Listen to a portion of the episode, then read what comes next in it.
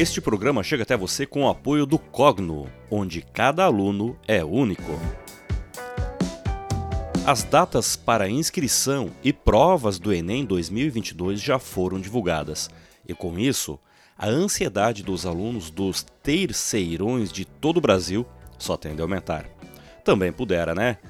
Se antes eram maratonas insanas de vestibulares para tentar acessar as melhores universidades, agora praticamente todo o esforço está concentrado em apenas um processo seletivo. Mas o que é o Enem? Qual é o seu propósito? E como minimizar a ansiedade e maximizar suas chances de obter uma boa nota no exame? Neste programa que chegamos ao episódio de número 50, um marco aqui a ser comemorado no podcast Classe Tech, vamos bater um papo sobre o Exame Nacional do Ensino Médio. Eu sou Fernando Pitti e este é o podcast Classe Tech, onde educação, ciência e tecnologia são as temáticas norteadoras dos nossos episódios. E com o apoio do Cogno, o melhor reforço escolar do Brasil, inclusive com pacotes de aulas para revisão de conteúdos para o Enem, isso mesmo, com pacotes exclusivos aqui para revisar o conteúdo para o Enem. Vamos trazer um pouquinho da história do Enem, dos antigos vestibulares também, né, para relembrar aí aos mais experientes, por assim dizer, e também contar um pouquinho, né, para os jovens como eram os vestibulares até a década de 90. E algumas dicas para melhorar suas chances na prova. Então, ouça esse episódio até o fim e não perca as dicas que nós trazemos aqui para melhorar as suas chances na prova no Enem 2022, 2023, seja lá qual é o ano que você estiver ouvindo este podcast. A maioria absoluta dos estudantes do ensino médio e até mesmo do ensino fundamental 2 fazem o direcionamento dos seus estudos visando a sua preparação para o Enem. Isto porque, atualmente, ele é utilizado como um dos principais meios de ingresso nas universidades mais disputadas de todo o Brasil. Algumas universidades portuguesas também já aceitam o Enem como um dos critérios para o ingresso, assim como outras universidades europeias e até mesmo universidades americanas eventualmente já estão utilizando a nota do Exame Nacional do Ensino Médio como um dos critérios para a admissão dos novos alunos. Mas você, pai, que tem um filho no terceiro ano do ensino médio, acredita que ele está pronto para esse desafio? E você aí, que está pelo menos 12 anos se preparando para ele, está confiante? Sabemos que por vezes apenas um ponto no score final pode ser o divisor entre quem entra e quem não entra naquele tão concorrido curso. Se normalmente qualquer prova por si só já é motivo de estresse e insegurança, o que dizer então depois de dois anos de pandemia? Nos quais os anos de 2020 e 2021 foram marcados pelas interrupções das aulas, depois aulas online, aulas com rodízio de alunos entre o presencial e online, e somente agora, em 2022, tudo volta, diríamos assim, minimamente ao normal. Olha, isso é chover no molhado, mas faz necessário relembrar que estes últimos dois anos foram responsáveis por gerar um desnível ainda maior entre os que têm maiores chances dos que não estão totalmente preparados. Vejam só, talvez muitas famílias ainda não se deram conta disso, mas quem está no terceiro ano do ensino médio em 2022 ingressou no primeiro ano em 2020, bem no início da pandemia. E dependendo da sua escola, professores e especialmente do interesse e dedicação do próprio aluno. Pode ter passado tanto o primeiro quanto o segundo ano do ensino médio absorvendo pouco aprendizado e só vai sentir isso agora no terceirão. E como já falei, atualmente a nota do Enem é um dos principais meios para o ingresso em curso superior, especialmente nas universidades públicas. Mas antes de continuarmos, Vou trazer aqui um pouquinho de história, até para você entender o que é o Enem, por que ele surgiu e um dos principais ganhos que foram possíveis obter com ele. Que você já sabe, né? Que é a possibilidade de entrar em uma universidade, um curso superior com a nota dele. Então, falar um pouquinho aqui sobre a história do Enem. Ele foi criado em 1998 na gestão de Paulo Renato Souza, que era na ocasião o ministro da Educação do presidente Fernando Henrique Cardoso.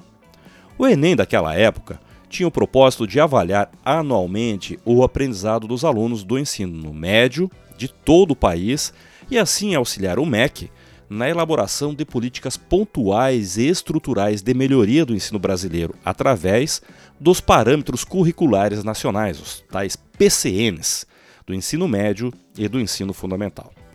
Entre os anos de 1998 e 2008, a prova ocorria em um único dia e tinha 63 questões.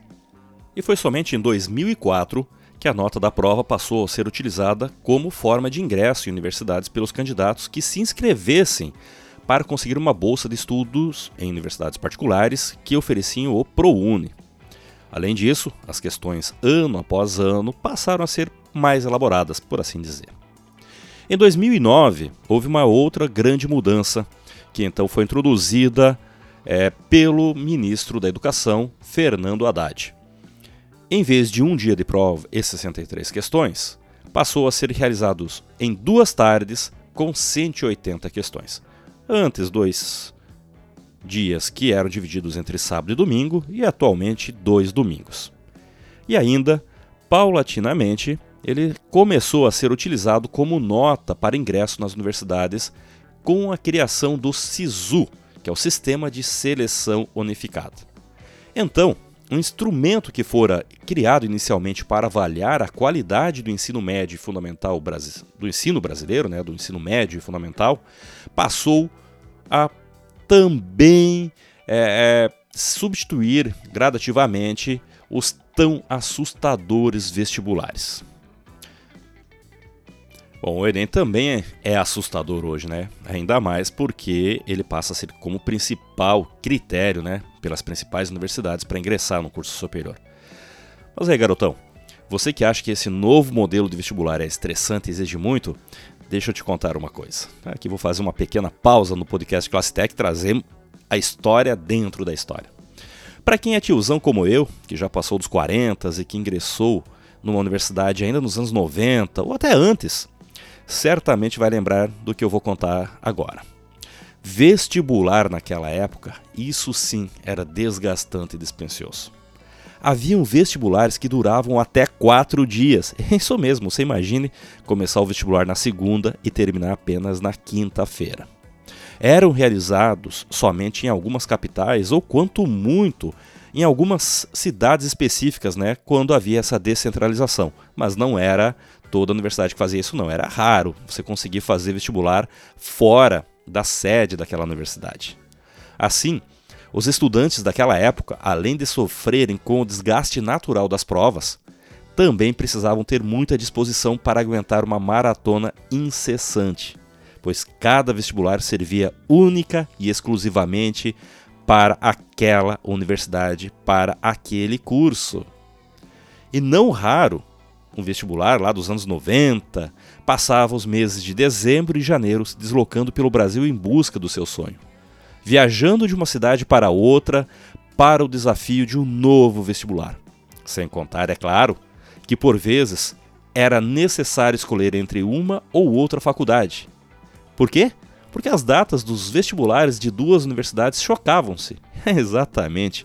Muitas vezes você tinha aí três, quatro dias de provas e uma universidade em relação à outra, um dos dias chocava-se. Então você tinha que escolher qual delas ia se matricular para fazer o vestibular, né? Ia se inscrever, na verdade, para o vestibular. Ah, não dá para esquecer também que isso exigia um grande investimento financeiro.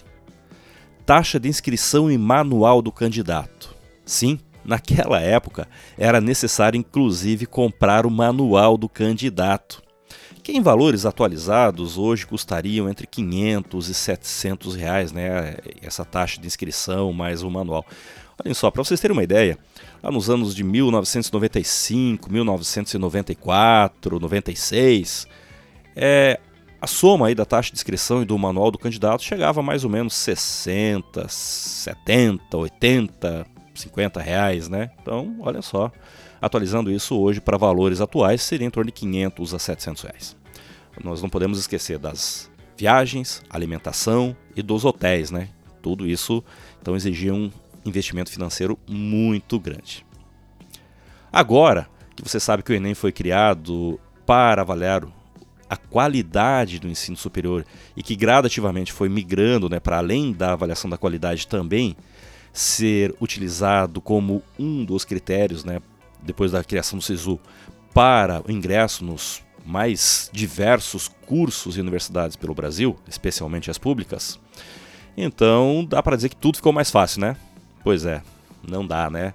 Porque como eu falei no início aqui do programa, o Enem acontece atualmente em dois domingos, não sei em que ano você está ouvindo esse podcast, por isso que eu até não falei até agora as datas do Enem de 2022, e quero trazer essa história, né? Porque cada ano pode ser que as datas mudem, e realmente mudam, é, e atualmente são dois domingos, pode ser que daqui um ano, dois, mude novamente a forma de aplicação. Mas o que acontece? Se antes, até os anos 90, início dos anos 2000, era necessário fazer aquelas maratonas insanas, por outro lado, o candidato também tinha mais chances. Pois se não fosse bem em um vestibular, poderia tentar ter mais, vamos dizer assim, sorte nos outros. Hoje, pode-se dizer que é praticamente uma chance única para quem vai fazer apenas o Enem, né? Você pode tentar ele a cada ano novamente, mesmo que você já esteja formado, mas é praticamente uma chance única. E todo mundo sabe, né, que às vezes uma noite mal dormida por conta da ansiedade é o suficiente para comprometer todo o desempenho nas provas. Então, o que fazer para maximizar a soma dos pontos na prova no Enem 2022, 2023, 2024, 2030, sei lá, se ainda existir Enem até lá? A resposta é simples, é claro, e pode ser resumida em estar calmo e preparado as quais geralmente andam juntas. Né? Se você estiver preparado, você vai estar calmo. Se você estiver inseguro por não estar confiante na sua preparação, com certeza não estará calmo. Porém, nós temos essa variável né, dos dois anos de pandemia, 2020 e 2021, que certamente impactou na preparação de muitos. Então, como estar preparado mesmo perdendo muito conteúdo e aulas presenciais nos últimos dois anos? E se esse for o seu caso, não se preocupe, dá tempo ainda de se preparar e só depende de você. Eu estou publicando este episódio aqui originalmente em maio de 2022. Em 2022 o Enem vai acontecer, né, vai ocorrer em novembro. Então nós temos tempo para isso ainda, praticamente seis meses até lá, até a primeira prova. Como é que você faz para se preparar? Então, você pai, você mãe, e você, estudante, primeiro passo: criem o ambiente, crie uma rotina de estudos. Pai, mãe, ajude seu filho, você, estudante aí que estará fazendo o Enem 2022, busque planejar o que e quando vai estudar. Estabeleça metas diárias e semanais. E o mais importante, crie essa rotina de estudo. E por falar em rotina de estudo, caso você precise de ajuda, contate uma das unidades do Cogno, pois tanto presencialmente quanto online, elas podem lhe ajudar nesta criação, nesta preparação de uma rotina de estudos. Outra dica para que você possa se sair muito bem no Enem, não só de 2022, mas dos anos seguintes também, que parece óbvio, né, mas nem todos fazem isso, leia bastante e saiba interpretar textos. Mas não é apenas ler por ler. Leia de textos literários a notícias sobre a atualidade. Olhe, isso com certeza vai impactar na dica 3, que é pratique a redação. Pratique a redação e peça para seus familiares e, se possível, seus professores, para corrigi-las, tanto do ponto de vista gramatical quanto do ponto de vista de coerência tente fazer pelo menos uma redação por semana sobre os mais variados temas. pode começar por algum que esteja em alta nos noticiários locais e internacionais. Quando eu falo aqui no noticiário local, é noticiário Brasil. Com certeza, alguma destas notícias que estão correndo aí, um desses temas que estão em pauta, podem fazer parte aí, podem ser o tema da redação do Enem. Outra dica: estude, estude todos os conteúdos: química, física, matemática, português, biologia. Então estude os conteúdos que irão cair no exame. Estude todos os conteúdos que vão cair na prova, dando prioridade inicialmente para aqueles mais fáceis e que você domina, até para que você possa garantir esta nota, né?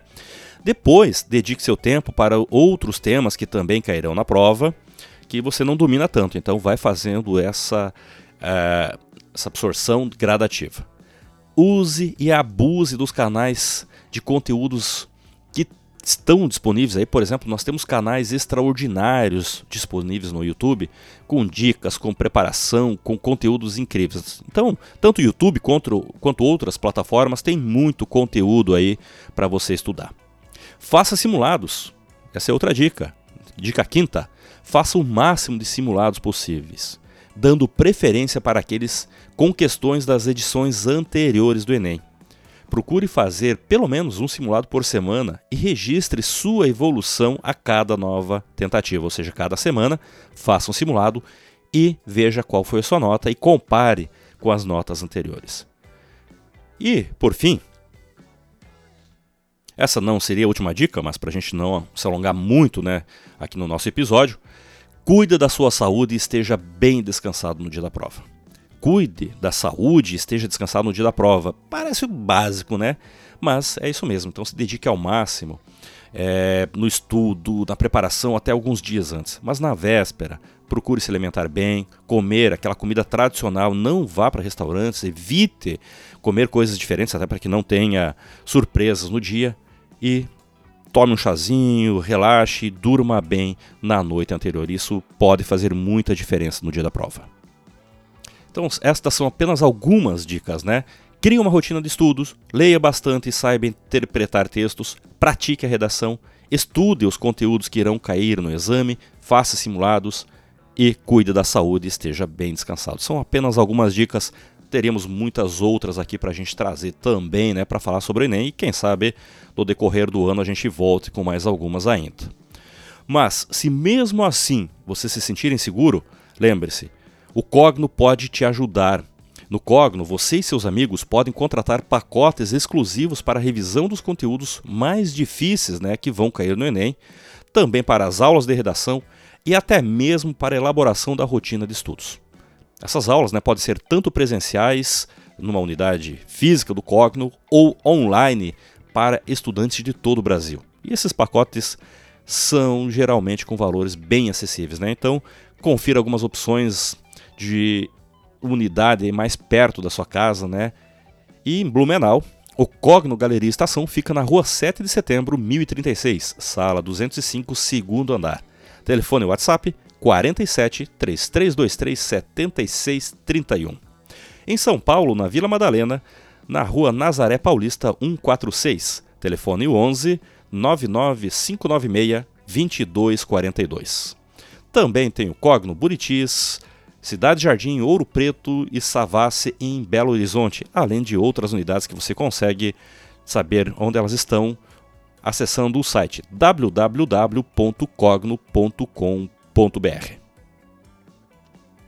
e se você gostou deste episódio, não se esqueça, compartilhe ele agora mesmo com seus amigos, professores e pais de alunos que estão aí no terceirão, no segundo, no primeiro ano, porque se não é este o ano do Enem deles, será ano que vem, ou no outro ou no outro. Então a preparação pode começar e deve começar agora mesmo. Ah, não se esqueça também de assinar o nosso feed para receber todos os nossos programas assim que forem publicados. E se estiver ouvindo o podcast Classe Tech através do aplicativo da Apple, o podcast da Apple, não se esqueça também de deixar a sua avaliação lá no podcast da Apple, né? Isso ajuda muito o nosso canal aí a crescer e a distribuir esse conteúdo para mais pessoas. Eu sou o Fernando Pitti, editor do blog fernandopitti.com.br. onde você irá encontrar outros textos com a temática de educação e tecnologia e muito mais. Acompanhamento e reforço escolar, ajuda no dever de casa, revisão para provas, organização de rotina de estudos, preparação para o Enem. Essas são algumas das competências do Cogno, o melhor reforço escolar do Brasil, onde cada aluno é único. www.cogno.com.br, onde Cogno se escreve com K. Envie seus comentários e dicas de pauta para podcast@fernandopit.com.br. Meu muito obrigado a você ouvinte pelo seu download, por deixar sua avaliação e por compartilhar este episódio. Um grande abraço e até o próximo programa do podcast Classe Tech.